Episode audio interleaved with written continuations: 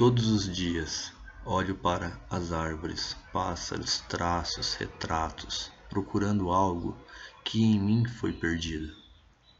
A beleza, em suas diversas formas, de alguma maneira me traz calma e algo muito próximo do que creio ser a paz.